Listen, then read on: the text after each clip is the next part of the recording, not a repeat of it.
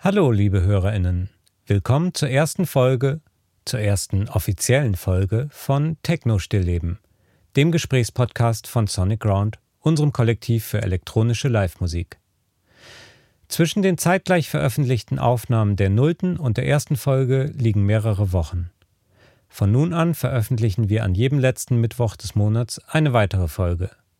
Wir freuen uns über euer Feedback und natürlich darüber, wenn ihr unseren jungen Podcast weiterempfehlt. In der aktuellen Folge berichten Arne, Andi und Arne, wie unser Podcast zu seinem Namen gekommen ist, klären ein für alle Mal, was es bedeutet, Techno live zu spielen und wie es sich vom Auflegen unterscheidet. Außerdem besprechen sie einen gemeinsamen Clubbesuch im Herbst und wie sie den Clubbetrieb unter Corona-Bedingungen so erlebt haben. Zu guter Letzt wird darüber gefachsimpelt, wie sich Four to the Floor Kickdrums gegenüber Breakbeat-Patterns verhalten, in der Produktion und im Erleben auf der Tanzfläche. Ja, äh, Techno-Stillleben. Das ist jetzt unser Name. Der Name des, also nicht unser Name, der Name des, dieses Gesprächspodcasts, den Ja, wir ja. hoffentlich lange und ähm, Regelmäßig. regelmäßig und in, in gewohnt hoher in, Qualität. Von Gewöhnung kann noch nicht die Rede. Äh, äh, genau, vielleicht, vielleicht ganz kurz dazu, wie der, wie der entstanden ist, der Name, weil letztes Mal bei unserem, bei unserer Pilotfolge, darf ich sie Pilotfolge nennen? Ja.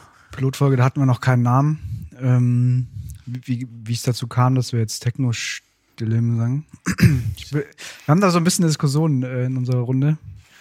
Die, also Arne und, und von Kai, glaube ich, kam der Name, ne? Ja. Also Kai Hökove, Partner von Arne, äh, hat ein Bild von seinem Von seinem Gerümpel. ausrangierten Equipment, oder? Genau, Kai Rack. hat sein Studio ausgemistet. Rack-Equipment. Ja. Und hat es fotografiert und einfach in unsere Gruppe gepostet und Techno-Stillleben genannt. Ohne auf der Suche nach einem Namen für diesen Podcast zu sein. Ja, und wir haben ihn irgendwie aufgegriffen und fanden ihn gut. Aus Versehen ein konstruktiver Beitrag. Hm. Und ich, ich bin mir da so ein bisschen unsicher. Also, ihr sagt, ihr sagt Techno-Stillleben dazu. Für mich ist, für mich macht auch Techno-Stillleben Sinn irgendwie. Stil wie der Stil. Wie der Stil, ja. Mal sehen, mal sehen, wie das, wie sich das so, Weil hier so das, in welchen Folgen wir da noch drauf äh, zurückgreifen. die Genres durchgefegt werden. Genau. ja. Wo wir bei Namen sind. Ich bin Arne. Neben mir sitzt Arne. Auch neben mir sitzt Andi. Das sind wir drei. Im Off sitzt Johann. Wir heißen eigentlich alle gar nicht so. Wir haben uns das überlegt, Das war irgendwie ganz äh, damit sich die Leute, die sich das anhören, unsere drei Zuhörer, auch merken können. Zwei Namen kann man, glaube ich, jedem- zumuten. Womit steigen wir ein? Vielleicht äh, Ich hätte einen ganz Hast du eine, hast du eine, Fra- hast du eine Idee, Arne?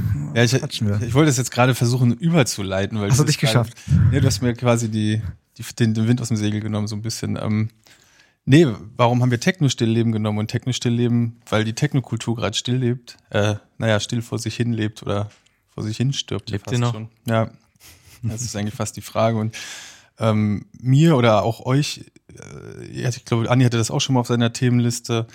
Ähm, wir waren zusammen alle in einem, in einem Club zu Corona-Zeiten. Also ich war das, ich war dieses Jahr seit der Corona-Geschichte einmal tanzen. Und das war jetzt kurz vorm Lockdown in der Griesmühle und da waren wir zufällig auch alle, alle drei zusammen und das fand ich ein ganz, äh, ja, ganz passendes Ereignis eigentlich, dass man noch, also weil ich es auf mehreren Arten und Weisen besonders fand, aber auch ganz, man wird auch, glaube ich, genügsam, ähm, ganz gut fand. Und da haben wir auch nie drüber gesprochen, so richtig, wie ihr, wie ihr so diesen Clubbesuch unter Corona empfunden habt. Stimmt. Vielleicht nochmal für die, für die Zuhörer, was, was es genau war. Datum habe ich jetzt nicht mehr im Kopf. Ähm, es war eine, eine der ersten Gartenpartys der neuen Griesmühle Ja. Mit Ski Ähm, Mask. mit Ski Mask. Wer hat da Back-to-Back mit ihm gespielt? Stanny oder Stanny war das, oder? Ist er Stanny? Ich weiß Stanny, es nicht. ja, ja, genau. vorher auch gar nicht. Stanny Ski Mask und dann war noch ähm, Residence, glaube ich, von der Griesmühle da. Mhm. Das Ganze war aber jetzt kein, kein harter Techno wie die Woche darauf. Da weiß ich noch, da hat dann Ellen Alien eine, eine Labelparty gemacht. Da war dann, ging es dann heißer her. Ähm, ich hatte so, so im Kopf, wenn ich mich jetzt zurückerinnere, war für mich dieser Tag so ein bisschen, ähm, stand im Zeichen vom Breakbeat und Genre-Bending äh, DJ-Sets. Ne? Ja, also ich fand das ziemlich äh, ja, fast schon beeindruckend, wie, wie da durch die unterschiedlichen Genres gehuscht wurde quasi. Und ich wusste, äh, habe irgendwie das in, in so einem Club noch nicht erlebt, irgendwie so richtig, dass da, dass es da so, so divers war. Und das, da haben wir schon mal drüber gesprochen, dass, es, mhm. dass fast schon die Frage aufkam, okay, ist das jetzt was Neues? So ist das jetzt, das wird das vielleicht ein neues Konzept? Also klar, es wird natürlich weiterhin auch Party reingeben, in denen äh, die ein Genre mehr oder weniger konstant bedient wird. Ist ja. klar, so was du gerade mit Ellen Alien, mit der, mit der Party die Woche später beschrieben hast. Aber so, es war schon krass. Da war zwischen äh, Drum and Bass, Acid, Techno, ich weiß nicht, wie. Hip-Hop sogar. Hip-Hop. Sogar Hip-Hop, ja. Und es gab auch irgendwie so auch Stücke, wo mal, weiß ich nicht, fünf Minuten keine Bassdrum an war, meine ich. Also, total verwirrend. Total verwirrend. Man wusste ja nicht, wo man ich, ich weiß nicht, also ich glaube, für, für Berliner Clubs ist es in irgendeiner Art und Weise was Besonderes, obwohl man bei den kleineren Floors auch immer wieder Experimente gesehen hat in den letzten Jahren. Zumindest habe ich das in meiner Wahrnehmung so mhm. empfunden. Äh, zum Beispiel Silo in der Griesmühle früher. Da war immer sehr konträres Programm zu dem, was, was in der Halle oben lief. Ja, Panorama war vielleicht eher weniger. Aber ich, du hast wahrscheinlich schon generell recht, das ist jetzt nicht der Standard oder ist bisher nicht der Berliner Standard gewesen, dass plötzlich solche breakigen Genre-Bending-Sets gespielt werden. Ich glaube aber, dass, dass diese Art und Weise nichts unbedingt Neues ist, sondern in anderen, nicht unbedingt in Berlin, aber in anderen Städten, ähm, vor allem in England, UK, seit den 90er, also seit den 90er Jahren nichts, also was Normales ist. Also ich erinnere da so ein bisschen an Ben Ufo, äh, Joy Orbison, die, die Sets spielen, die ja, die eben auch diese von Hip-Hop bis hin zu Garage äh, irgendwie alles vereinen können, aber jetzt nicht, für mich ist es auch keine willkürliche zusammen, willkürliches Zusammenwürfeln von Tracks, sondern gerade Hip-Hop, Drum Bass, Garage, ähm, Grime, die haben, die haben ja so eine gewisse ähnliche Soundästhetik und die passen ja irgendwie auch zusammen. Und ich glaube, deswegen haben damals schon DJs das aufgegriffen. Aber nochmal wieder zurück ja. zum, zum Tag an sich. Wie, wie fandest du es denn, Arne? Ja, also warum ich die Frage gestellt habe, warum ich so interessant fand, ähm, war ich, also ich hab ja auch, bin ja auch Soziologe und ich habe so ein bisschen, bin auch immer so ein bisschen ethnografisch quasi unterwegs. Und irgendwie habe ich so den Eindruck, dass ich so in den letzten drei Jahren, vor allem, wo ich irgendwie relativ häufig auch in Clubs war und so und auch in Clubs gespielt habe, den, so den Eindruck hatte, so, okay, was ist eigentlich diese ganze Technokultur? So, was hat's mit dieser Kultur auf sich und was ist Subkultur, was ist Disco, was ist Club und so und was unterscheidet das Ganze? Und ähm, ich hatte so bis zu diesem Griesmühlenbesuch eigentlich für mich so eine, so das Ganze so ein bisschen für mich geschlossen quasi und dachte, so, ja, das ist halt ein Club und der Club selbst ist halt der hat halt einen, vielleicht noch einen zweiten Floor oder so und auf diesem Floor läuft dann halt eine schon sehr speziell, also eine, einfach eine undergroundige Musik, die halt auch irgendwie für diesen Club steht zum Beispiel. Ja, also der Club hat einen bestimmten Sound, so aufgrund der Räumlichkeiten natürlich, aber auch aufgrund der VeranstalterInnen, die äh, dort halt Leute einladen, im Endeffekt aufgrund des Bookings so. Und ähm, jetzt ist quasi genau das ja eher so fast, das ist ja fast schon Disco-mäßig.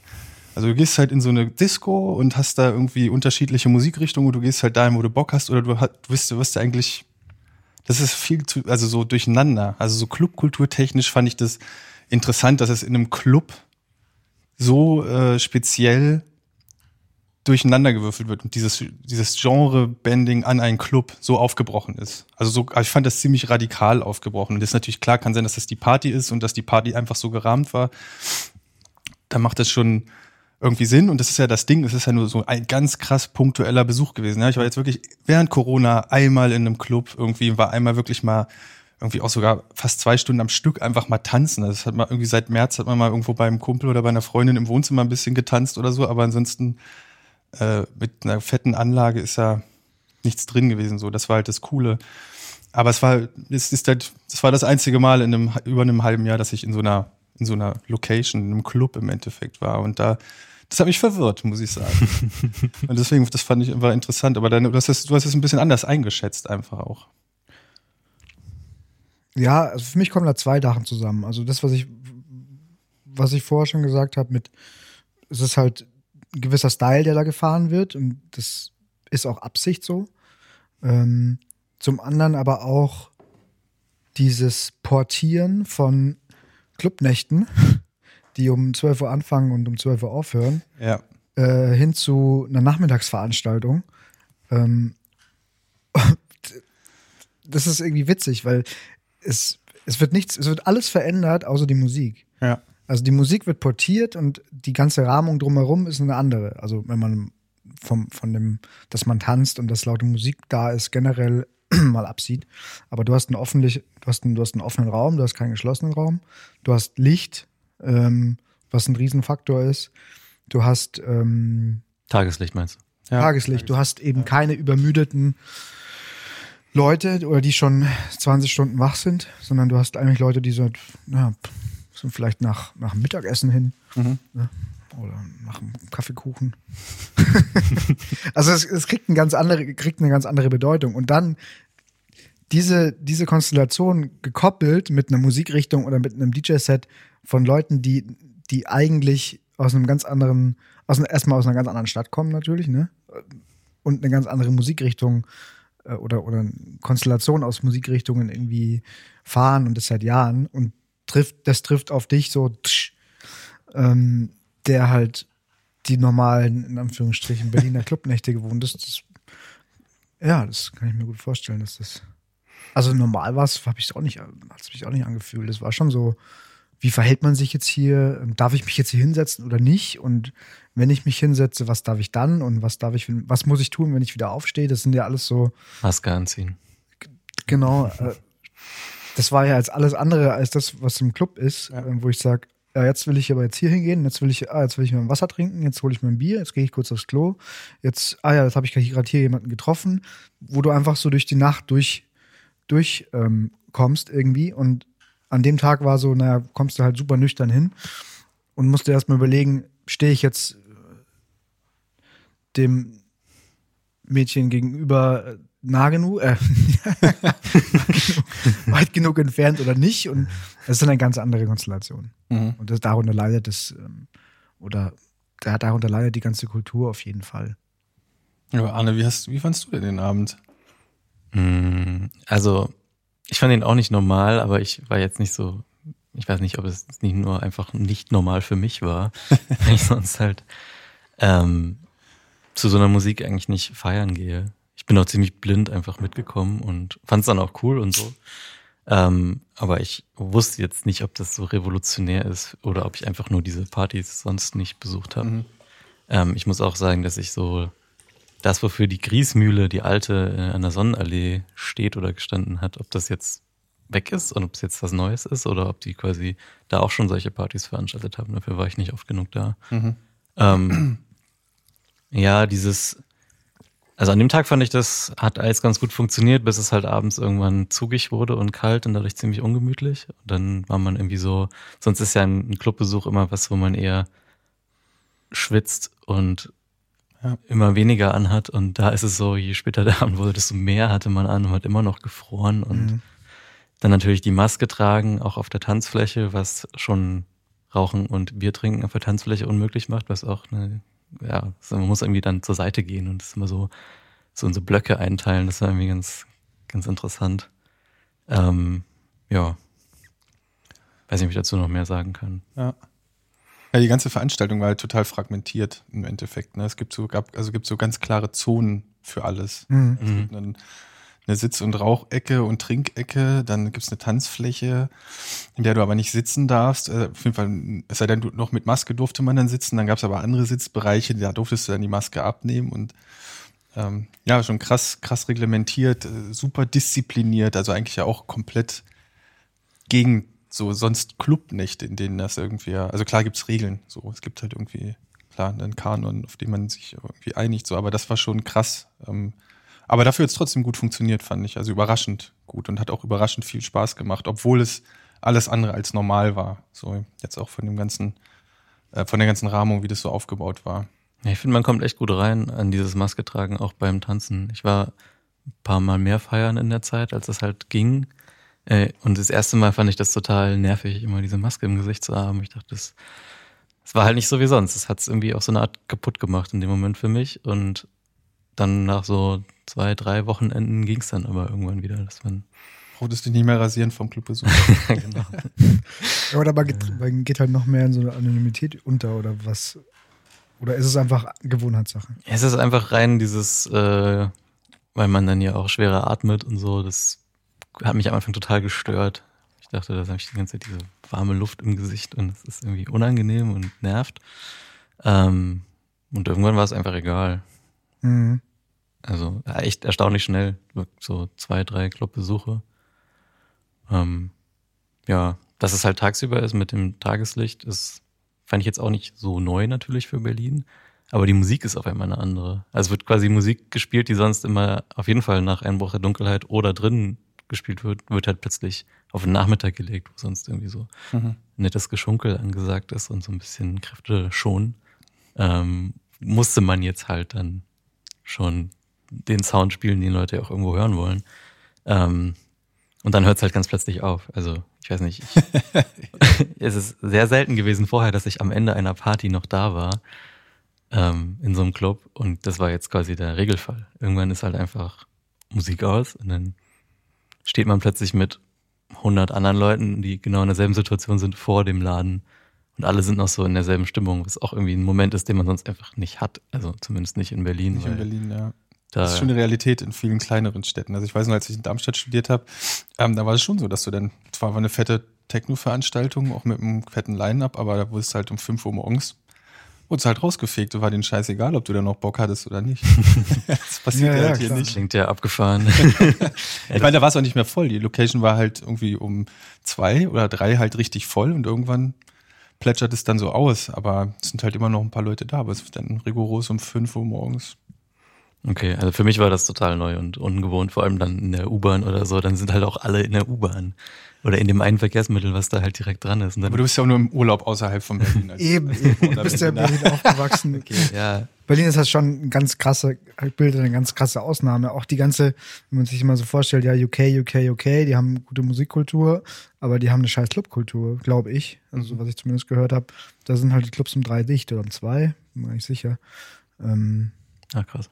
Ja, und das seit Jahren. Also, ich weiß nicht, dass es anders In London, ja. auch in London, ja. das ist sehr befremdlich auf jeden Fall.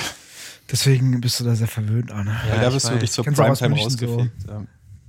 Aber in München läuft das doch dann so, dass sie um fünf schließen, aber um sechs wieder aufmachen. Ne? Da ist halt dann die nächste Veranstaltung. Hm, Also habe Ich ich glaube, gehört. die längste, die längste. Party in München, auf der ich war, war, ich glaube, gab bestimmt auch, also klar, After-Hour-Clubs ausgenommen, aber ich glaube, halb neun war das längste. Hä, aber wie geht das? Gibt's da keine Sperrstunde? Machen die von sich aus irgendwann zu? Oder was?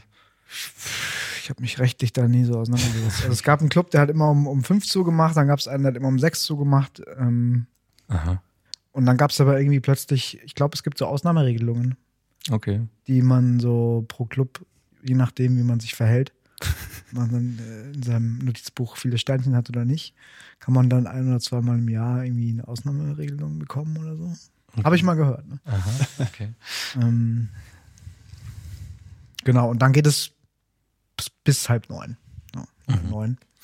Naja, damit kann man noch arbeiten, oder? Damit kann man arbeiten. Aber normalerweise, ja, 5 Uhr. 5 Uhr, 6 Uhr. Ist die, die Sache geritzt. Das ist Berlin natürlich eine andere Nummer. Mhm.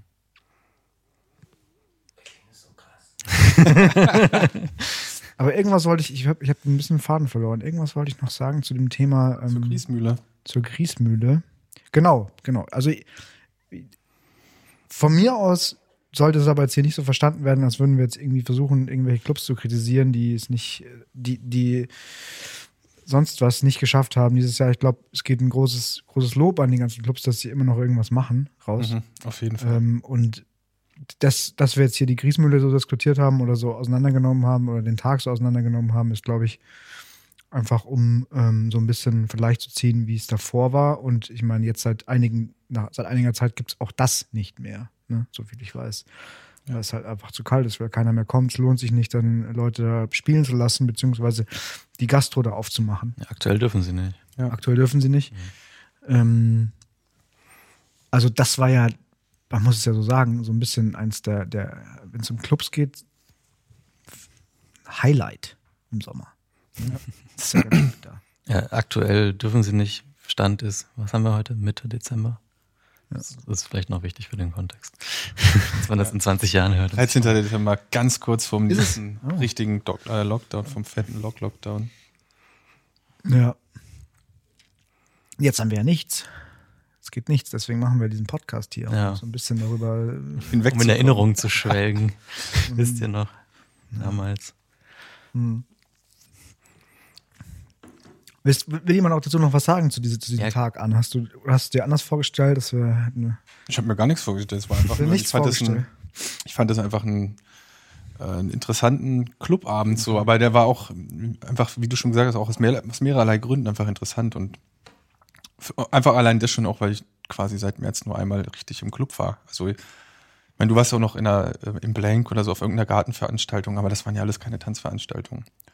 Also die Art von, Stimmt, wo, das muss man ja auch nochmal unterscheiden. Die meisten Sachen, die es so jetzt gab im Sommer, waren ja explizit nicht als Tanzveranstaltung Mhm. geframed. Mhm. Oft lief auch gar kein äh, harter Techno zum Beispiel, ja, sondern es gab zu, super viele Ambient-Veranstaltungen, hatte ich das Gefühl. So, das ist da, da ist schon einiges gewesen. So, auch, ich glaube, im Blank war es doch Ambient Garden. Genau. Ja.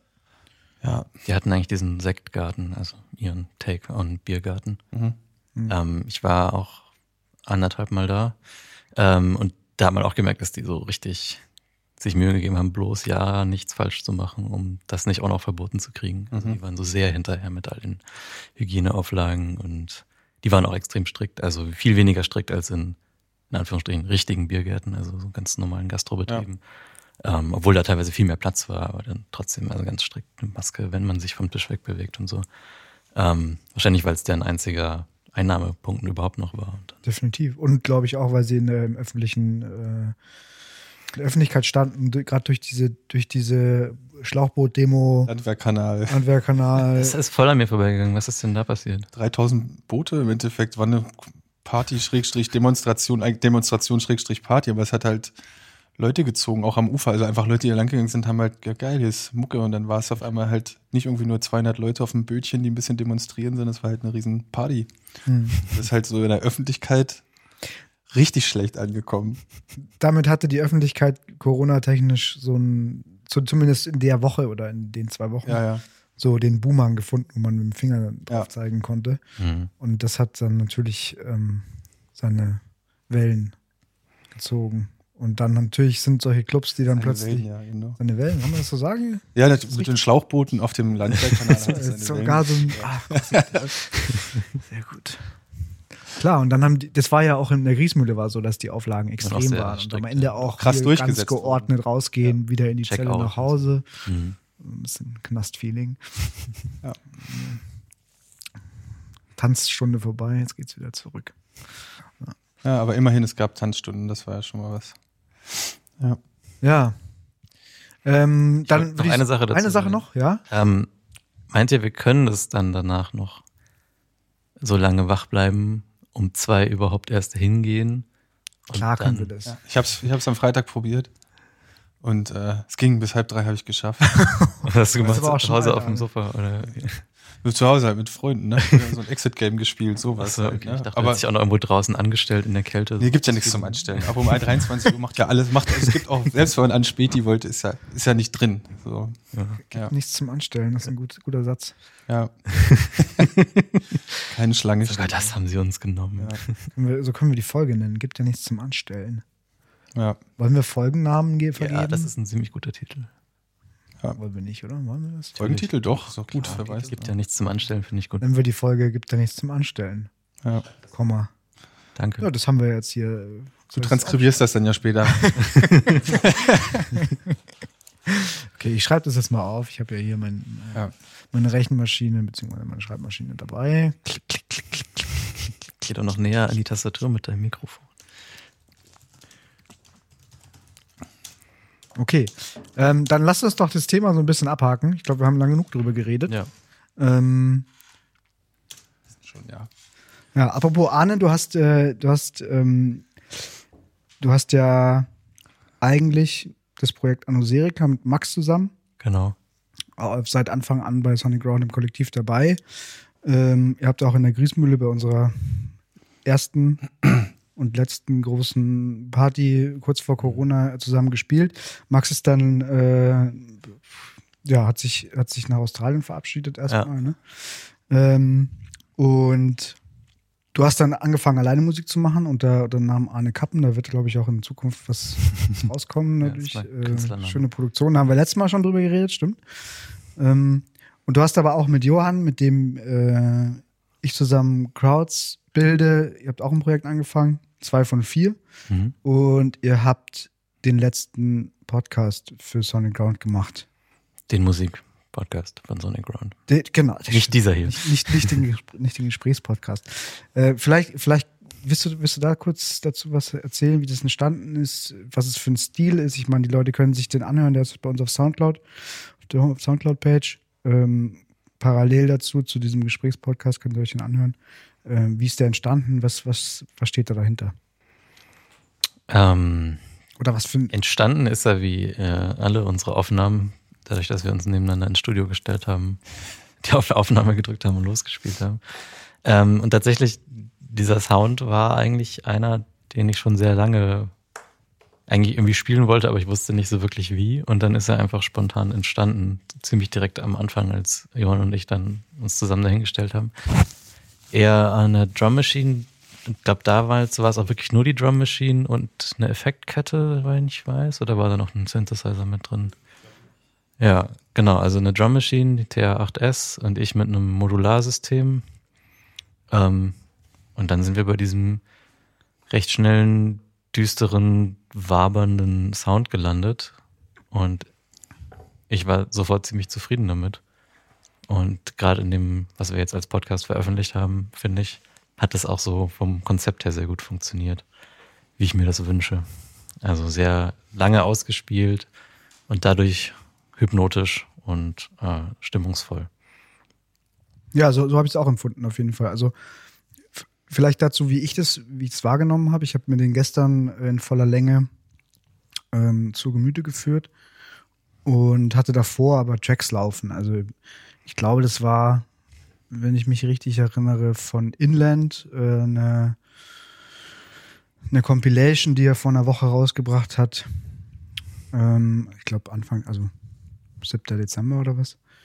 Also sehr fein ausproduzierte Tracks äh, sehr unterschiedliche Stilrichtungen von äh, IDM Breakbeat über, also meiner Meinung nach IDM, IDM Breakbeat und bis hin zu Berliner, klassischen Berliner Techno, Modular Techno. Äh, sehr, sehr ausgewogene Compilation und danach eben diesen, diesen Podcast. Und mir ist aufgefallen, was heißt aufgefallen? Es ist, ja doch, mir ist aufgefallen, dass, dass der Podcast äh, eine ganz andere Ästhetik hat. Also, dass dass man sich in den Podcast reinhören kann und nach zehn Minuten merkt, äh, ah, okay, habe ich schon, das habe ich schon zehn Minuten gehört. und wenn ich zehn Minuten Track höre, dann habe ich den, bin ich wahrscheinlich schon in der dritten, in der dritten Schleife und kann ihn mir vielleicht, also habe ich mir vielleicht auch satt gehört in irgendeiner Art und Weise. Also worauf ich hinaus will jetzt hier, ähm, ist, ist die, die, die Symbiose oder das Gegenüberstellen von diesen, von einem Podcast der eigentlich ja für live gedacht ist. Beziehungsweise nicht, Musik ist eigentlich für live gedacht, ne? Mhm. Steht aber, sobald sie veröffentlicht wird, im Kontrast oder im, im zusammen eben mit ausproduzierten Tracks im Internet. So. Und was, was das für den Hörer bedeutet oder beziehungsweise welche Hörer das mehr anspricht und welche weniger. Also das, das finde ich irgendwie eine spannende Geschichte. Würdest du sagen, dass es gegenüber einzelnen Tracks steht oder DJ-Sets, die aus, aus produzierten Tracks entstanden sind. Weil es ist ja eine Stunde lang, die Aufnahme. Mm, mm. Ist ja kein Track. Dann, dann, dann würde ich vielleicht eher, um das besser vergleichen zu können, das mit einem, mit einem DJ-Set vergleich, zu vergleichen, dass wir uns das vorstellen. Äh, ich glaube, da würde ich sogar direkt einhaken und ja, einfach nur die äh, generelle Frage vielleicht mal aufwerfen, wo denn eigentlich der Unterschied ist zwischen DJ-Set und Live-Set. Also nicht, dass ich das jetzt nicht wissen würde, sondern generell, weil ich Gibt's das, da weil wir da schon drüber Also, Ja. weil jeder von uns kennt dieses Phänomen, dass einfach zig Leute keine Ahnung davon haben, was, also, ob da jetzt ein DJ auf, was bedeutet live, was ist das? Manche haben einen Laptop auf, bei manchen stehen da irgendwelche anderen Knopfträger rum, keine Ahnung. Das ist alles sehr diffus, so. Vielleicht, dass man da mal den, Ja, wa- was bedeutet, stimmt, eine gute Frage. Was bedeutet äh, live für, für unser Kollektiv, für Sonic Ground? Was steht da dahinter? Das, ist, das stimmt eigentlich. Genau. Also ich meine, unser Kollektiv, vielleicht auch das einmal ganz kurz in einem Nebensatz so zusammengefasst, basiert eben darauf eigentlich, dass dieser Zusammenschluss an Leuten dadurch zustande gekommen ist, dass wir uns hier irgendwie alle für äh, elektronische Live-Musik interessieren, beziehungsweise Musik live mit Synthesizern in irgendeiner Form spielen, so dass wir das alle als live begreifen. Aber zig Leuten ist es eigentlich gar nicht klar, was der Unterschied ist, außer dass vielleicht mehr, mehr Krempel auf dem Tisch steht. Ja, dass, dass überhaupt anderer Krempel auf dem Tisch steht als, als äh, zwei Plattenspieler oder zwei, zwei CD-Spieler. Ja, das erkennen schon manche Leute nicht. Die Erfahrung habe ich gemacht. Das, ja, das sind halt alles große Kästen mit Drehknöpfen und LEDs. Ja. Und es ist ja auch verwirrend, oder? Also, Ja, klar. also ich kann das schon irgendwie auch nachvollziehen, dass das nicht ganz so, so leicht zu durchschauen ist. Manchmal hat man ja auch nicht unbedingt immer gleich den, genau den Blick darauf, irgendwie, wo da jetzt jemand ist, sind das Turntables oder sind das Synthesizer? Und wenn ja, wie sehen Synthesizer überhaupt aus oder weiß ich?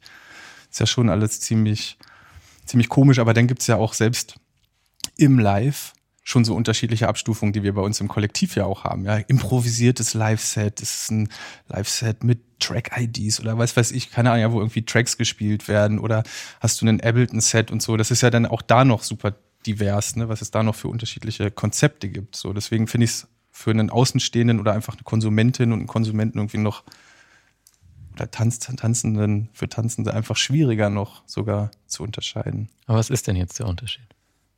Okay, ja gut, also habe ich mir selbst die Frage gestellt. Kein Problem, ja. Schön eingeleitet, Arne. Nehme ich auf und gebe sie zurück. Wunderbar. äh, Fragen Ping-Pong. Ähm, ja, was ist der Unterschied? Ne? Bei dem einen wird halt, sind halt, äh, gibt es eine komplette, einen Song, einen Track, der komplett aufgenommen ist und auf irgendeine Art von Datenträger ist und dann abgespielt wird und in einem dann je nachdem kunstvoll mit anderen Tracks zusammengemischt wird, Übergänge gemacht werden oder sich zusätzlich noch Effekte mit reingespielt werden. Und da wird es dann schon wieder diffuser. Ja, es gibt halt Leute, die legen vielleicht einfach, stecken ihre USB-Sticks an die, an die Turntables und das heißt, es soll jetzt keine Abwertung sein, sondern ähm, haben halt keine Schallplatten, keine, keine haptischen Schallplatten dort, die sie auflegen, sondern haben halt diese Teller, die dann irgendwelche MP3s oder MP3s sind es im Regelfall nicht, aber jedenfalls Audio-Files äh, steuern, im Tempo variieren und so weiter und so fort. Und beim Live wird halt, also das ist, war so mein anfängliches Verständnis zumindest, werden halt, werden die Klänge live auf der Bühne erzeugt. Also das, was dort an so einem, Track quasi, der ja fertig ist, der im Endeffekt nur zwei Spuren hat, links und rechts, wird, besteht ja aber trotzdem aus zig äh, Instrumenten, aus einer Bassline, aus Drums und so weiter und so fort. Und im Live wird das halt tatsächlich live gespielt. Und dann gibt's unterschiedliche Ausformungen. Ja, die einen improvisieren stärker, andere haben mehr ähm, ja, vorgefertigte Pattern sozusagen, wo die Drumspuren zum Beispiel schon da sind. Also bei euch weiß ich, also jetzt bei Crowds, dass, ähm, keine Ahnung, auch die Drums on the fly gemacht werden. Das ist was, was wir zum Beispiel bei uns nicht machen im Endeffekt. Ja, also die Drums, da werden Sachen an- und ausgeschaltet und so weiter. Da gibt's Variationen, unterschiedliche Pattern, aber die sind im Wesentlichen vorbereitet. Das ist keine, die Improvisation entsteht dort nicht durch, äh, dass ich live was reinhacke in den Sequenzer. Ja, und dann gibt's aber auch noch, ja, noch ganz, an- also gibt's halt das, so wie ihr darauf improvisiert, gibt's dann noch Varianten, bei denen man ähm, ja, im Endeffekt wie eine Band, das ist so auch, das ist nicht ganz zufällig, dass Kai und ich mit Hüllkurve so arbeiten, dass wir halt im Endeffekt uns eher wie eine Band sind, die dann live die ganzen Instrumente spielt. Mhm. Natürlich nicht alles selber, sondern mit Sequenzern, die das Ganze mit unterstützen, weil es würde, wäre halt technisch einfach nicht machbar, alles, komplett alles. Also man arbeitet schon mit Automation und dann gibt's noch so eine dritte Variante, wo Leute dann häufig, also ich glaube, dass der, wenn der PC oft ins Spiel kommt, nicht immer, aber ähm, quasi vorgefertigte Loops im Endeffekt auf einem, zum Beispiel in einem Ableton drin haben, die dann getriggert werden oder so, die aber schon fertig abgemischt sind. Da gibt es ganz, ganz, das ist auch, auch nur, ist auch schon zu stereotyp. Da gibt's ja auch ganz, man kann ja auch Alle möglichen Abstufungen. Genau, das ist halt sehr, also nur weil da ein Laptop steht, heißt das nicht, dass das weniger live ist als in einem Set mit Synthesizern, weil man kann ja natürlich all das auch mit einem, mit einem Laptop machen. Und ich glaube, das macht's halt auch diffus, weil du kannst auch mit einem Laptop ja, auflegen, rein theoretisch. Ich, ich glaube, ne? wir müssen gar nicht darüber diskutieren, also was jetzt besser oder was schlechter ist oder was mehr, mehr. Also ich glaube, du würdest, willst dich gerade so ein bisschen da um Kopf da- und Kragen reden. um, um die Wertung herumreden. Also ich glaube, du, du willst auch gar nicht werten oder dass, dass da irgendwas besser oder schlechter ist oder das äh, was was was eine Ich habe eine innere Wertung schon, aber also ich, ich finde, es gibt da schon unterschiedliche Qualitäten. Ähm, aber ich wollte nur sagen, dadurch, dass es so divers ist und wenn man selbst einen Einblick da rein hat und weiß, was es für unterschiedliche Konzepte gibt von Live und was DJ ist und dass es auch da ganz unterschiedliche Herangehensweisen gibt, dann ist noch verständlicher, dass jemand, der einfach keine Musik produziert oder Musik macht, noch mehr denkt, ja, okay, was ist denn jetzt hier live? Also es ist halt einfach nicht so, man checkt es halt nicht so richtig, glaube ich. Oder viele Leute, viele Leute checken es ja auch. Es ist ja jetzt nicht so, dass es keiner versteht. da, da, da führt natürlich noch mehr zur Verwirrung, dass teilweise DJ-Sets auch, äh, wenn man sich auf Soundcloud DJ-Sets rein, äh, reinhört, dann werden die auch manchmal als live bezeichnet, weil sie ja live aufgenommen worden sind. Und das verwirrt dann, oder das macht die, die Abstufung natürlich noch schwieriger. Ähm, ich glaube, wir sind als, als Kollektiv sind wir, glaube ich, schon, oder zumindest ist mir das persönlich, glaube ich, ein Anliegen, dass das, dass das irgendwie klargestellt werden sollte, weil es Ja, wir verstehen, bin ich voll bei dir, ja. Also, weil, weil letztlich, ähm, also was ist die, was ist die, was ist die ursprüngliche intrinsische Motivation für mich jetzt persönlich, wenn es um ein improvisiertes Live-Set geht? Ne? Und das ist, ist auch der Bezug zu dem, was ich vorhin dich Anne gefragt habe, mit dem, was passiert, wenn es auf Soundcloud äh, hochgeladen wird. Ne? Also ich glaube, oder ich habe zumindest die Erfahrung gemacht, dass du, wenn du einen guten Tag hast und ein, beim Impro-Set kann man auch schlechte Tage haben. ne? Oh ja. Das kann auch mal nicht so gut laufen.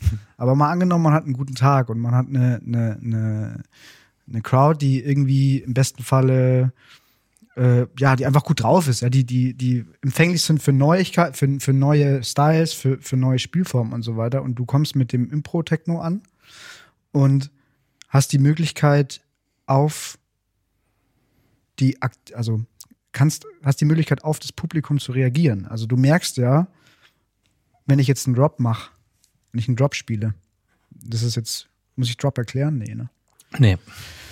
Wenn ich einen Drop spiele oder wenn ich sehr viele Drops spiele, mag das Publikum das? Oder mag das Publikum vielleicht eher aktuell, dass ich vielleicht eine, eine, eine langgezogene, ähm, so wie, wie auch ihr spielt, glaube ich, du, Arne und Johann, ähm, eher langgezogene Part spielt, die eher so eine hypno- hypnotische Art und Weise haben. Ich meine, das kannst du im Impro-Set, kannst du das ja alles kannst du darauf eingehen. Du kannst es, wenn du die Möglichkeit hast, das Publikum zu lesen und du guten Tag hast, kannst du das machen. Du kannst sagen, ne, ich, ich habe das Gefühl, die, die Leute wollen sich, wollen sich in so eine Hypnose tanzen, dann spielst du ja keine Drops. Und ich glaube, das ist ein, das ist ein ganz großer Vorteil ähm, zum Live-Set, beziehungsweise zum Impro-Set ähm, im Club, dass du eine Möglichkeit hast, wenn alle Parameter passen, ähm, eine, eine, was abzuliefern. Abzuliefern klingt so. ich nehme es zurück, nicht Amtlich. abliefern. was zu spielen, was, was, der, was der Stimmung im Club mehr entspricht als jetzt ein DJ-Set, ähm, wo der DJ halt entscheiden muss, okay, was für ein, was für ein Style spiele ich jetzt, äh, aber vielleicht gar keine Tracks hat, die gar keine Drops haben. Ne? also dann, was ich- macht ihr dann? Da Ne? muss man eine Lanze für, einhaken für einen DJ brechen, oder? Also du kannst ja auch mit einem, also ein Filter ist ja nur in den Puls auch drin und du kannst ja auch einen Drop selbst bauen durch eine, durch, indem du einfach die Bässe quasi rausfilterst mit einem, mit einem Highpass. Ich meine es genau andersrum. Also wenn du halt keine Drops spielen willst zum Beispiel. Kannst du doch aber auch. Du kannst doch dann auch die, dann, dann baust du halt keine rein und du suchst dir dann, wenn du dein, deine Tracks gut kennst und ein guter Selector bist sozusagen, ja, dann, dann kriegst du das doch auch hin. Also du kannst vielleicht nicht ganz so hypnotisch spielen, das stimmt, weil du, weil du verschiedene ähm, Tracks, aber hier kommt aus dem Off von Johann, er ist ganz aufgeregt, beide Hände schnell in die Höhe. Ich will auch, ich schnipse. ähm, na, vielleicht ist der, ähm, also ich will es auch gar nicht so klar voneinander abgrenzen. Natürlich hat der DJ auch seine, seine Berechtigung. Ähm, der Unterschied nett. vielleicht, nee, nee nur wenn, wenn wir jetzt hier, wenn wir jetzt hier versuchen, einen Unterschied Ich aufzumachen, dann ähm, ist der Unterschied vielleicht beim Live-Set, dass man sich zwangsläufig immer die Frage stellen muss, wie viele Drops man jetzt spielt. Und als DJ, wenn man halt ähm, seine, ähm, seine Kiste gepackt hat mit den Platten oder seinen USB-Stick, dann hat man ja schon eine Vorauswahl getroffen und hat quasi im Vorfeld schon ähm, die Möglichkeit äh, begrenzt, welche Musik man spielt und muss dann später noch äh, entscheiden, ja, erweitere ich das jetzt durch meine Eingriffe beim Auflegen oder nicht. Man kann sich auch quasi zurücklehnen und beim Live-Set kann man sich nie zurücklehnen. Weil es ist immer eine Anstrengung, egal ob man viele Drops spielt oder nicht. So, du musst dir halt diese Frage stellen. Aber du hast, das, das sind schon wieder so ein bisschen zwei Schienen, weil du hast auf der einen Seite improvisierte Live-Sets und du hast nicht komplett, also ich, so wie wir halt spielen, sind es eher gejammte Live-Sets. Das heißt, wir haben unsere Vorauswahl auch getroffen. Es gibt schon auch Phasen, wo wir manchmal auch was ins Blaue hinein machen, aber in der, also es gibt immer eine Fahrtrichtung. Ja, wir haben, wir wissen vorher, okay, wir, wir haben einen Slot von so und so lange und da haben wir vor, die und die Tracks zu spielen. Meist legen wir da sogar die Reihenfolgen fest, irgendwie, wie wir es bauen und bauen. Bei Höhekurve, bei unserem Projekt. Aber es geht ja darum, dass halt, das ist eben nicht ein Alleinstellungsmerkmal für einen DJ oder eine DJ. Ja, das ist halt ein, ähm, da gibt's zig Leute, die, die genau auch so spielen. Auch Fiak oder weiß ich wer, die spielen halt ihre Live-Sets genau so. Die improvisieren, das sind keine improvisierten Live-Sets in dem Sinne. Das sind gejammte Sets, ja. Und du kannst dann, na klar, du hast, der Vorteil, den du dann hast, der DJ hat halt einen Track, der ist endlich. So, der hört halt irgendwann auf. Mein Pattern ist nicht endlich. Das kann ich so lange laufen lassen, wie ich will. Wenn ich denke, jetzt ist es hypnotisch, dann läuft es. Oder obwohl du, obwohl du als DJ, wenn du mit CDJs spielst, kannst du, die, kannst du auch loopen. Also ja, klar, stimmt. Ja. Natürlich, ne? okay. Na, vielleicht, ähm, um so ein bisschen kunstgriffmäßig dieser Frage aus dem Weg zu gehen, ähm, vielleicht ist, ist ein, Drop, ein, ein, Drop als, als Beispiel, um daran festzumachen, welche Möglichkeiten man, äh, welche Eingriffsmöglichkeiten man hat als DJ oder als Live-Act, ist ein Drop noch zu ähm, zu einfach als Mittel. So, ne? Ja, genau, ja, genau. Also ähm, du, du, musst ja auch quasi äh, beim Live-Set äh, jetzt bei uns zum Beispiel, wenn ich die Drums formiere, muss ich mir halt äh, Frage, Frage stellen, okay, setze ich die Bassdrum jetzt so, setze ich überhaupt eine Hi-Hat, setze ich auf die Offbeats, setze ich die irgendwie anders und also gehst halt mehr ins Detail vielleicht. Mhm. Und kannst jedes Detail eben so abstimmen, dass es genau, ja, wenn du die, wenn du die Skills hast, die, und den guten Tag hast, kannst du es genauso abstimmen, wie du denkst, dass das Publikum das braucht. Also das ist schön, dass du das nochmal erwähnst. Ich würde da gerne nochmal einhaken, weil du mal sagst, so, wenn du einen guten Tag hast und das Publikum gut liest, das klingt alles so extrem bewusst und kontrolliert. Und ich würde argumentieren, ja. der gute Tag ist dann ein guter Tag, wenn du gar nicht merkst, dass du und das Publikum auf derselben Wellenlänge bist und es passiert einfach automatisch und es fühlt sich deswegen nach einem guten Tag an, weil es alles funktioniert, weil Vollkommen richtig. Du spielst das halt und es kommt gut an und dann ist es so eine selbstverstärkende Sache und du bleibst dabei und das äh, trifft natürlich dann quasi per Definition genau die Stimmung, weil alle in der Stimmung sind, sowohl die, die Musik machen, als auch die, die davor stehen und ja. sich das anhören. Das Lesen ist ja auch eine Eigenschaft auch vom DJ. Also ein guter DJ genau. muss ja. das Publikum richtig gut lesen. Er braucht Erfahrung darin, welche Sachen funktionieren, was funktioniert nicht. Und auch da, der ist genauso darauf, oder die ist genauso darauf angewiesen, ähm, das zu lesen und das auch die Leute mitmachen quasi. Wenn keiner mitmacht, funktioniert es halt nicht. Aber du hast schon recht, also Johann, ähm, glaube, das ist vielleicht dann eher das Alleinstellungsmerkmal. Das ist nicht der Drop, sondern der direkte Zugriff auf alle im Endeffekt Parameter oder so, wie ich dich verstanden habe. Du kannst halt alles, du kannst halt sagen, ich möchte hier eine Hi-Hat haben. Ja, oder wenn du keine Hi-Hat hast, ist es auch eine bewusste Entscheidung. Genau, also es ist eine Entscheidung, die du triffst. Es ist nicht, du hast einen Track, der halt nur noch aus zwei Spuren besteht, wo halt alles halt drauf ist und du kannst aussuchen, wo du da einsteigen möchtest, aber es ist alles fertig. Und bei einem Live-Set kannst du halt immer sagen, ja, das möchte ich jetzt oder möchte ich nicht. Und das kann jeder, das können wir mit Hüllkurve, das könnt ihr mit Anoserica, mit zwei von vier Crowds, weiß ich, also alle möglich, egal, alle Live-Sets ähm, zeichnet das vermutlich aus, dass man dieser Direktzugriff und die Entscheidung, was möchte ich gerade und was nicht, ja, und wie lange, ja. Vielleicht den Bogen zu schlagen zur Einstiegsfrage. Du meintest ja, Andi, dass das irgendwie anders ist, was du gehört hast, unsere Aufnahme. Stimmt, ja. Das also wir haben dann sehr schnell über so Technik und wie es aussieht, wenn Leute spielen und auflegen, darüber geredet. Aber dein Aufhänger war ja eigentlich eher, es klingt anders oder es fühlt sich anders an. Und da würde ich gerne noch ein bisschen drüber reden, was ein DJ-Set, so grob generell gesprochen, von einem Live-Set oder improvisierten Live-Set klanglich oder vom Gefühl her eher unterscheidet. Natürlich nicht immer, es gibt da immer Ausnahmen und verschiedene Spielweisen, aber so im Großen und Ganzen gibt es da ja, würde ich sagen, Unterschiede. Dass ein improvisiertes Live-Set, dadurch, dass eben alles aus dem Moment entsteht und nicht so sehr vorausgeplant ist, gibt es in der Regel weniger abrupte Änderungen. Also du kannst nicht aus einem Track raus in den anderen, der ganz anders klingt, drüber reißen, weil das einfach zu viel Handgriffe erfordern würde.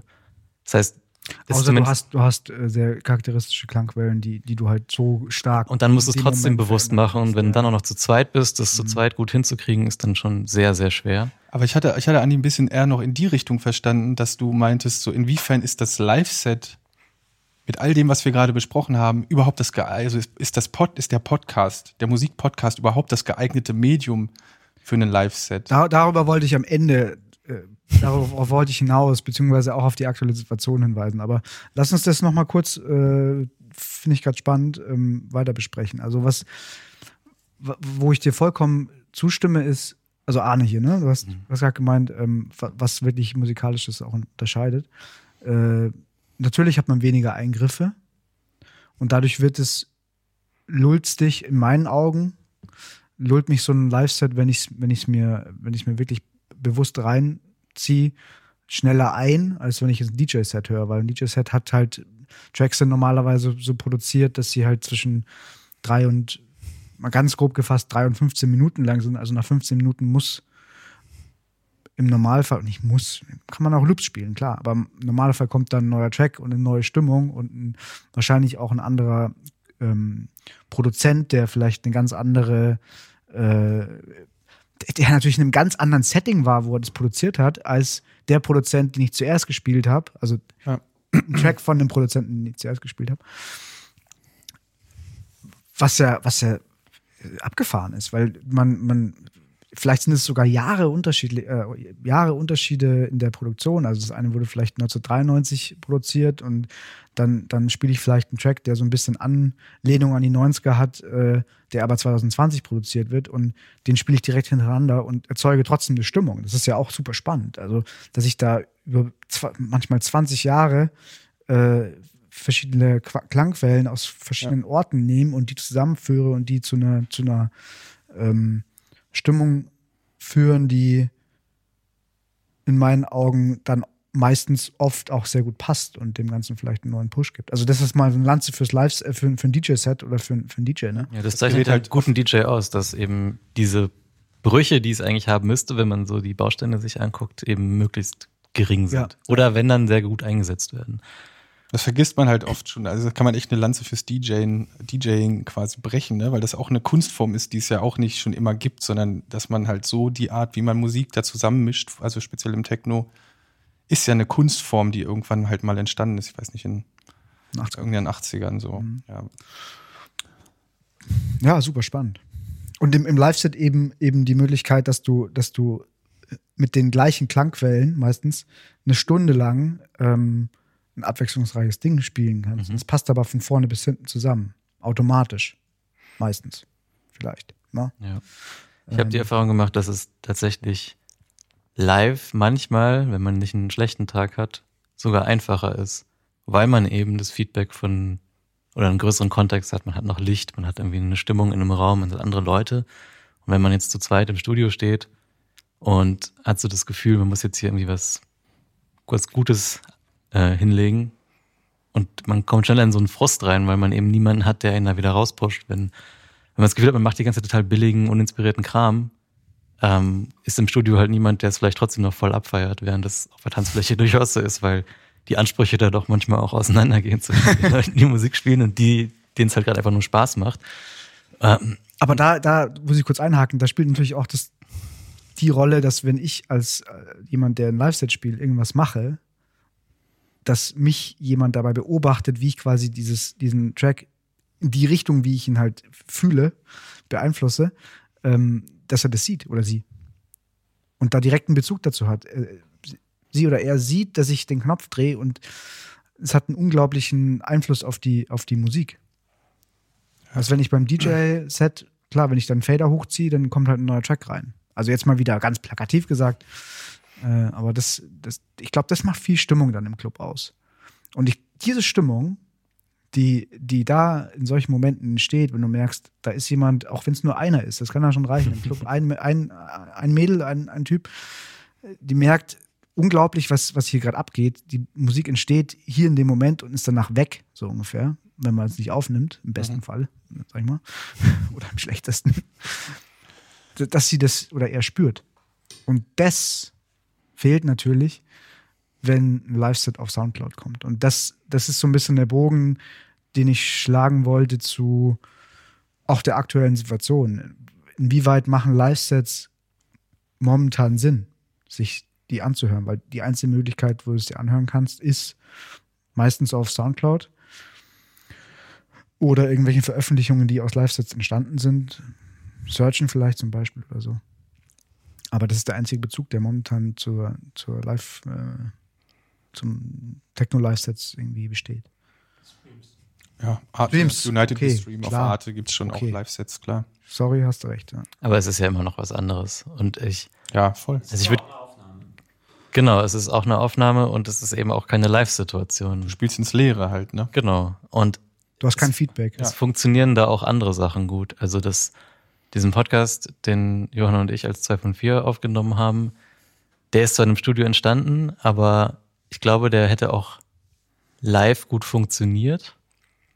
Ähm, und ich weiß nicht, wie gut er funktioniert, oder sagen wir mal, er funktioniert für mehr Leute live, als er für Leute funktioniert, die ihn zu Hause auf der Couch hören. Weil es doch relativ lang ausgespielte Sachen sind und sehr stimmungsvoll, aber eben nur akustisch stimmungsvoll. Und wenn man da irgendwo nicht in einem Club ist, sondern zu Hause, dann gibt's da Leute, die das dann nicht gut finden, obwohl sie es live gut gefunden hätten, habe ich den Eindruck. Und das es gibt deswegen eine Sparte von Musik oder einfach ja eine Subgenres oder Arten zu spielen, die gerade nicht so gut funktionieren, weil es einfach die Situation nicht gibt, in denen sie gut funktionieren. Aber du wolltest eigentlich über die aktuelle Situation. Nee, nee, ich wollte nur, nur den Bogen hinschlagen. Also, weil ich mich das eben gefragt habe. Klar, ich, ich mag, ich mag Live-Sets und ich kann mir, äh, ich denke mich dann auch gerne rein und äh, versuche nachzuvollziehen, was für Klangwellen da drin sind. Und also es, klar, das ist so ein bisschen die, die, äh, wie sagt man dazu? Berufskrankheit stimmt ja nicht, weil es ja nicht mein Beruf, aber Der Fluch. der Fluch des, des Produzenten oder des jemanden, der Musik macht, dass er halt analytisch hört. Ähm, und deswegen ist es für mich spannend in dem Moment, weil ich mir denke, ah, okay, wie ist das gemacht? Das ist eine spannende, eine spannende Progression, wie die da gezogen wird, wieso und warum und so weiter und so fort. Aber für jemanden, der halt einfach eine Stunde lang zum, zum Kochen Techno hört, der, ja, Ja, das sind dann der andere. greift dann wahrscheinlich nicht zu dem Live-Set, oder? Ich habe das Gefühl, dass, ähm, dass so, solche Sets, dass es ein bisschen variiert. Also ich glaube, bei improvisierten Live-Sets, die vor allem im Club-Kontext entstehen, dass dort äh, aufgrund der Atmosphäre auch und auch, ich meine, auch aufgrund des, des Zustandes, in dem man sich in einem Club befindet, also A, Lautstärke, aber auch Drogen, Alkohol und so weiter und so fort spielen eine Rolle. Und auch einfach, dass eine Menge da ist und tanzt und zusammen irgendwie ja auch wie so ein tanzender Körper wird, der miteinander agiert und so. Einen eher trance-ähnlichen Zustand auch zusammen er erzeugt.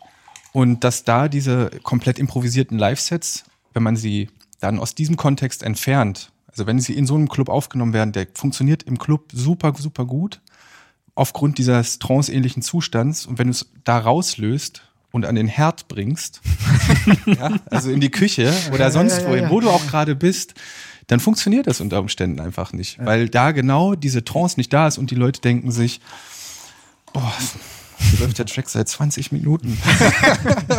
und das ist vielleicht so ein Vorteil wiederum bei anderen Sets, die dann eher sich so, also die bandmäßig funktionieren, da kann man das vielleicht noch eher retten. Oder man produziert halt gleich so. Ich meine, wenn man selbst im Studio steht, dann hat man, ja, man hat ja auch nicht eben diese, diese, diese, äh, diese Masse an Menschen, die da irgendwie ja mit einem interagiert, die ist ja nicht da und deswegen wird es einem selber auch schneller, sage ich mal, einfach, einfach gesagt langweilig. Also man neigt dazu mehr, ich glaube, man, wenn man im Studio spielt, baut man automatisch mehr Variationen rein, als wenn man das äh, live macht und die Leute gut mitgehen und das Ganze so wie ein Organismus ist, denke ich. So. Ja, das deckt sich auch mit meiner Erfahrung. Und deswegen könnte ich mir vorstellen, dass wenn unter Corona-Bedingungen ein Set eben ins Leere gespielt wird, ist egal, ob das auf Arte ist, bei United We Stream, ähm, wo kein Publikum ist, oder bei jemandem im Studio, ähm, dass die, diese, dass, dass sie die Sets vermutlich mehr Variationen aufbringen. Das heißt nicht, dass sie qualitativ besser sind. Das ist halt aber einfach der Tat Situationsbedingt. situationsbedingt, genau. Das wäre halt ein Set, das würde man live vor Leuten so nicht spielen.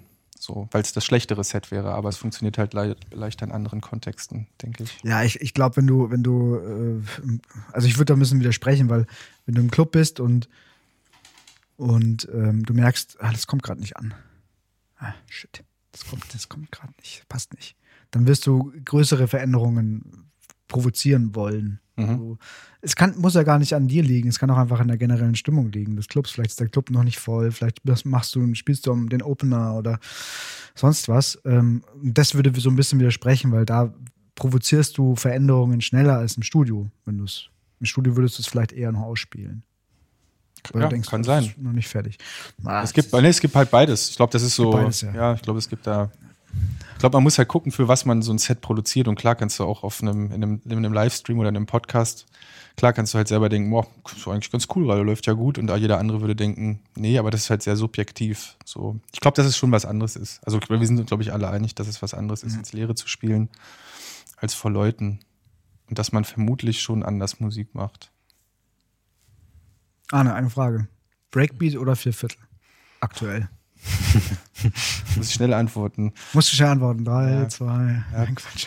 Äh, ich kann, darf ich, also muss ich so, muss ich ganz genau. Du Willst kannst du es ja aussuchen. Ich habe das, weiß nicht. Ich Ist ein bisschen wie so 808, 909, da habe ich so 909, aber äh, bei, Echt? 9,9? schon, ja. Ganz, ganz anderes Thema.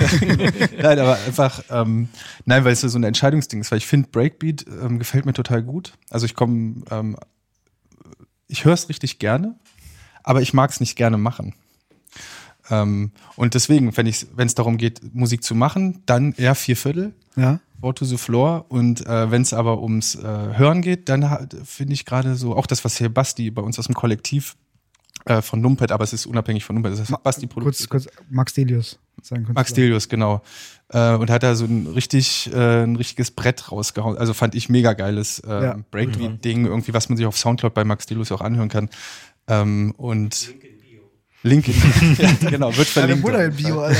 Und ähm, das ist ein, höre ich super gerne, setze ich mich zu Hause vor die Anlage und äh, setze mich ins Stereofeld und höre mir einfach nur, höre mir es an und krieg ein Grinsen im Gesicht. Ich finde es einfach geil. Auch so, auch, obwohl man analytisch hört, oder vielleicht auch gerade, weil ich es analytisch höre, ich weiß nicht. Und da finde ich Breakbeats gerade, machen mir mega viel Spaß zu hören. Aber zum Produzieren irgendwie kickt es mich nicht so richtig. Vielleicht liegt es auch daran, dass es dieses Phänomen ähm, gibt, das hast du schon mal angesprochen und das deckt sich auch mit meiner Erfahrung, dass es Ich meinst du? ja, dich, Andi, ja, stimmt, genau. Ja, dass äh, es irgendwie dieses merkwürdige Phänomen gibt, dass im Breakbeat, obwohl er eigentlich viel mehr Variation da ist, einem schneller langweilig wird. Also quasi einen Viervierteltakt, wo die Bassdrum immer durchläuft. Den lässt du zehn Minuten laufen und denkst, geht voll in Ordnung, ne? Und dann hörst du dir zwei Minuten Breakbeat an und denkst so, Alter, wie lange läuft das jetzt? Irgendwie, das ist halt, du musst viel mehr, äh, du musst als auch als Produzentin musst du halt viel mehr leisten, um da die Variationen auch reinzukriegen und so weiter, damit es eben nicht langweilig wird. Es klingt, ich finde es immer noch ein ziemlich widersprüchliches Phänomen, aber ich, das ist, also es, bei mir ist es so. Also es muss, und es hat Max halt, äh, äh, also Basti quasi, Max Delius, hat es in dem Track zum Beispiel mega gut gemacht. So, das ist einfach, der wird nie langweilig. Läuft, glaube ich, fünf Minuten, fünfeinhalb und ist Ja. einfach Ja. fett. Den, den könnten wir, könnten wir kurz, kurz mal reinhören eigentlich. Stimmt, der ist ja sogar offiziell Da drauf. haben wir keine Probleme mit. Äh, GEMA und so. oh, das war schön. Was? Zeitig. Oh, aber das sag ich höre das nicht mit den gleichzeitig. Kopfhörern. Wow. Muss ich jetzt kurz mal. Max Delius, Max Delius. Mach mal von vor. Ich glaube, der geht von vorne direkt los. Ja. Äh, Hashtag Warehouse Jazz. Ja. Sehr treffend. Ein eindeutiger Warehouse Jazz. Ähm, Hoffentlich ist das jetzt nicht zu laut. ich mache hier. Ich Das erste Mal, dass wir Einspieler haben.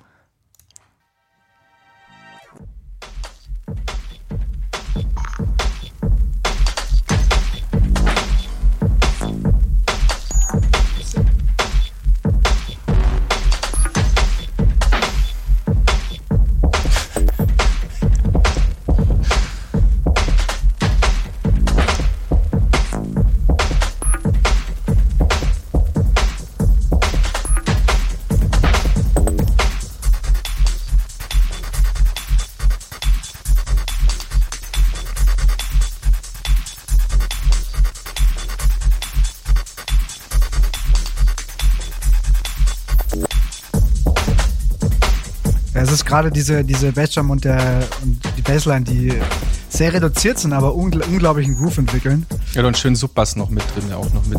Hört man jetzt auf den Kopfhörern nicht so gut.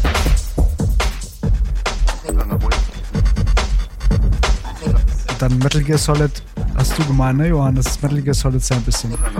Metal Gear Solid Samples. Ich weiß nicht, ob alles, aber am Anfang auf jeden Fall, ja.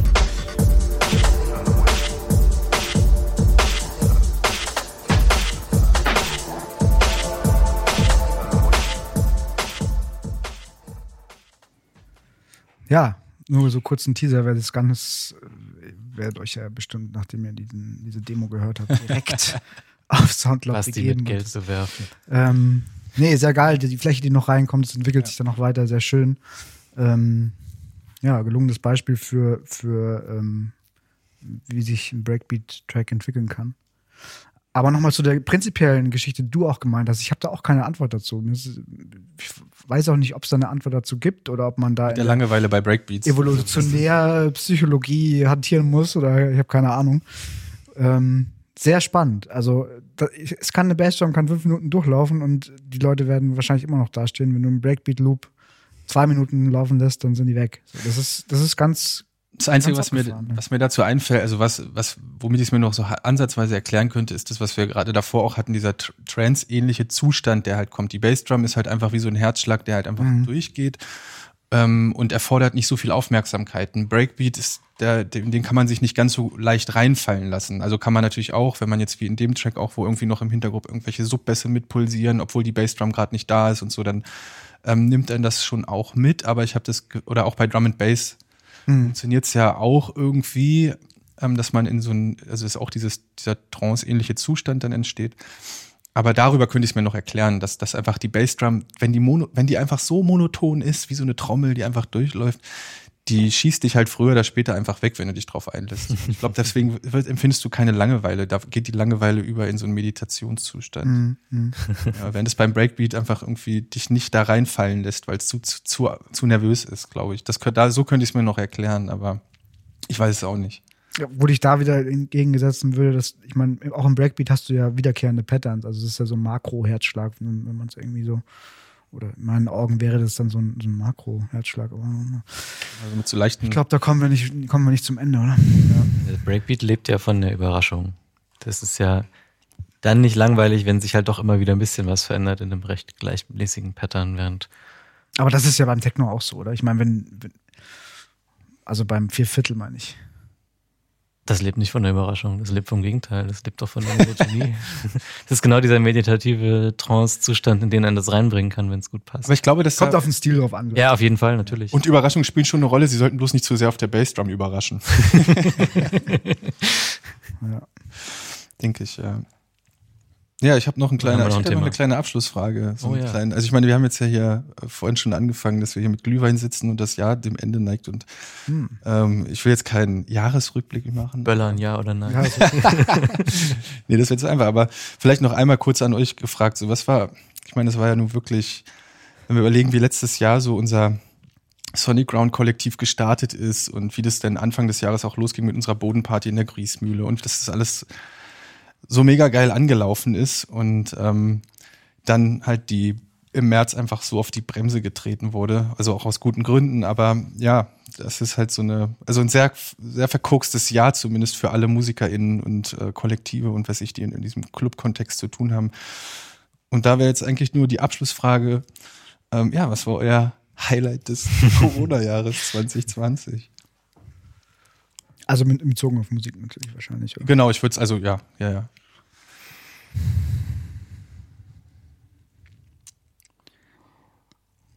Ich, ich, ich glaube, so, ein Highlight, wo ich sagen kann, das, das war es. So punktuell würde ich gar nicht sagen. Ich glaube, ich hatte dann, oder zumindest äh, Johann und ich bei Kraus hatten dann die Möglichkeit, weil wir sehr, sehr viel Zeit in, in, in äh, das Live-Set davor, die, die zweieinhalb Jahre davor gesteckt haben, hatten wir mehr Zeit, uns auf Produktionen zu ähm, fokussieren. Ähm, und da sind wir, glaube ich, einen, einen riesen Schritt weitergekommen. Und das ist vielleicht für mich ja. musikalisch so das Highlight, wo ich sage, das hätten wir wahrscheinlich, wir hätten viel mehr uns mit dem Live-Set beschäftigt, wenn, also mit dem Impro-Set beschäftigt, wenn das nicht da gewesen wäre. Und außerhalb vom, sage ich mal, da, wo du jetzt privat als Musiker betroffen bist, außerhalb davon? Schon auch im, im Club oder Techno-Kontext, aber jetzt außerhalb der eigenen äh, Musikerblase. Ah. Hm. Also schon auf Musik bezogen, aber nichts, was mich betrifft. Ja, keine Ahnung, was du. Meine, es gab ja schon auch die Möglichkeit, auf bestimmte Sorten von Veranstaltungen äh, zu gehen. Weiß ich. Es gab jetzt nicht Musikgärten in irgendwelchen Clubs oder es gab. Äh ja, ja, aber das kommt ja alles nicht dahin, wo. wo also so veranstaltungstechnisch, warte mal, muss ich überlegen. Also was ich, was ich schon spannend fand, ähm, und was für mich dementsprechend Highlight ist, weil es sonst ohne Corona nicht stattgefunden hätte oder weil ich wahrscheinlich nicht hingegangen wäre, war, ähm, waren Live-Sets äh, von Yako Yako und Headless Horseman im Blank. Im Blank, im ja. Ambient Garden.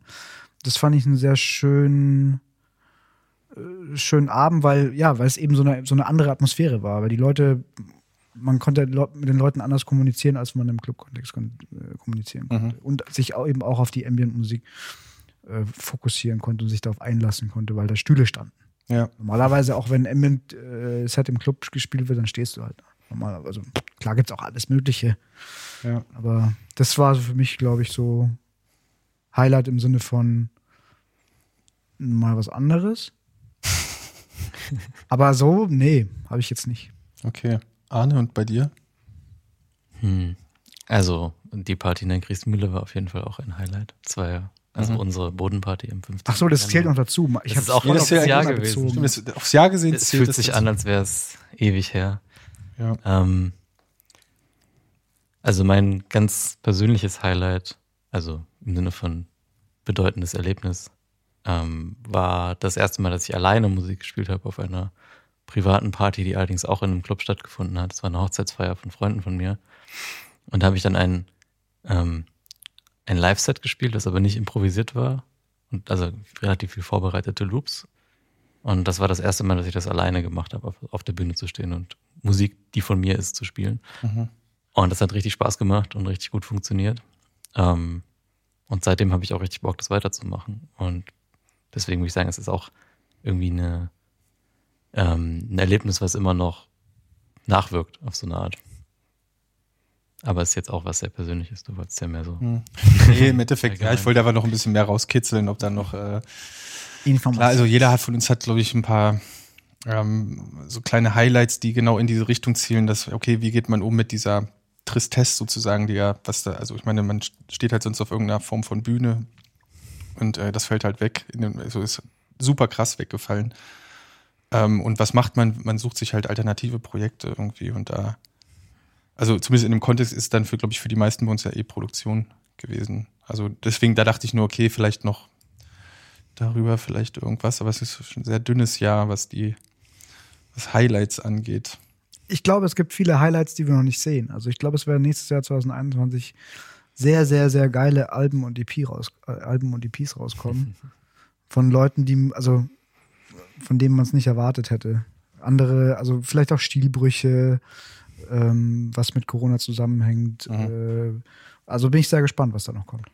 Ja, ich könnte mir auch vorstellen, dass ähm, das ist sogar für die Kultur selbst, also das kriegt man, also zumindest auf, auf Ebene von VeranstalterInnen und ClubbetreiberInnen und so, dass es vielleicht noch ein ja, noch, noch ein bisschen mehr, vielleicht so Solidarität noch mehr ähm, befeuert hat und noch mehr Vernetzung mhm, vielleicht ja. stattfinden also stattfindet und die sich auch ähm, mit ins nächste Jahr trägt, sofern es denn, naja, ist ja nicht so absehbar, ist jetzt auch nicht, dass nächstes Jahr alles wieder supi wird. Ja. ja. So. Wie ist denn bei dir? Was ist dein Highlight? Ja, ich habe die Frage tatsächlich nicht gestellt, um sie, äh, weil ich selbst irgendwie ein richtig krasses Highlight habe. Also beim, persönlich war es einfach nur, ja, wir haben halt und machen wir auch immer noch produzieren und ähm, haben wir auch beim letzten Mal schon besprochen und ansonsten, ja, was so ausgehtechnisch angeht, ja, Griesmühle bei Ski Mask, das war für mich das, das Ding dieses Jahr, wo ich wirklich mal tanzen war. Ähm, das war, war das Oktober oder September, ich weiß es nicht mehr. Das war vielleicht so ein Highlight und ansonsten sind die Highlights eher so, vielleicht so diese Net Networking-Geschichten, dass man doch so mit einigen äh, LeidensgenossInnen äh, Kontakt aufgenommen hat, aus unterschiedlichen Gründen, zu denen man vorher vielleicht keinen Kontakt hatte und irgendwie die Szene gefühlt ein bisschen mehr zusammen, zusammenwächst, so aufgrund des Leidensdrucks. So, ja. Aber ja, Highlights ist eher. Und ich glaube, ja, man versucht. Kontakte verlagern sich einfach ja. eher auf online. Ne? Genau. Man versucht halt irgendwie positiv so da durchzusteuern mit unterschiedlichen Projekten und der, der Podcast ist ja auch nicht zufällig. Das ist auch, glaube ich, ein äh, hätte es das jetzt nicht gegeben, also hätte es, wenn wir jetzt nicht in dieser Corona-Situation hätten wir diesen Podcast vermutlich, vielleicht hätten wir ihn auch irgendwann gemacht, wer weiß, so, aber ich glaube, das ist eher auch der Situation geschuldet. Ja. ja. Genau, ich glaube, das war's. Damit sind wir durch. Ja, solange die Situation anhält, gibt es auch noch diesen Podcast. ne, ja, hoffentlich auch darüber hinaus. hinaus. Ja. Ja. Genau. ja, vielen Dank fürs Zuhören und wir sehen uns wir hören uns. Jahr. Wir hören uns. Im nächsten sehen, Jahr hören, aber, oder? Wir sehen uns auf. Äh, wir sehen uns aber die Art und Weise. Sie beim Telefon sagen, äh, wir sind äh, auf Wiedersehen. Denke ich am Telefon immer, nein. Tschüss. Mach's gut.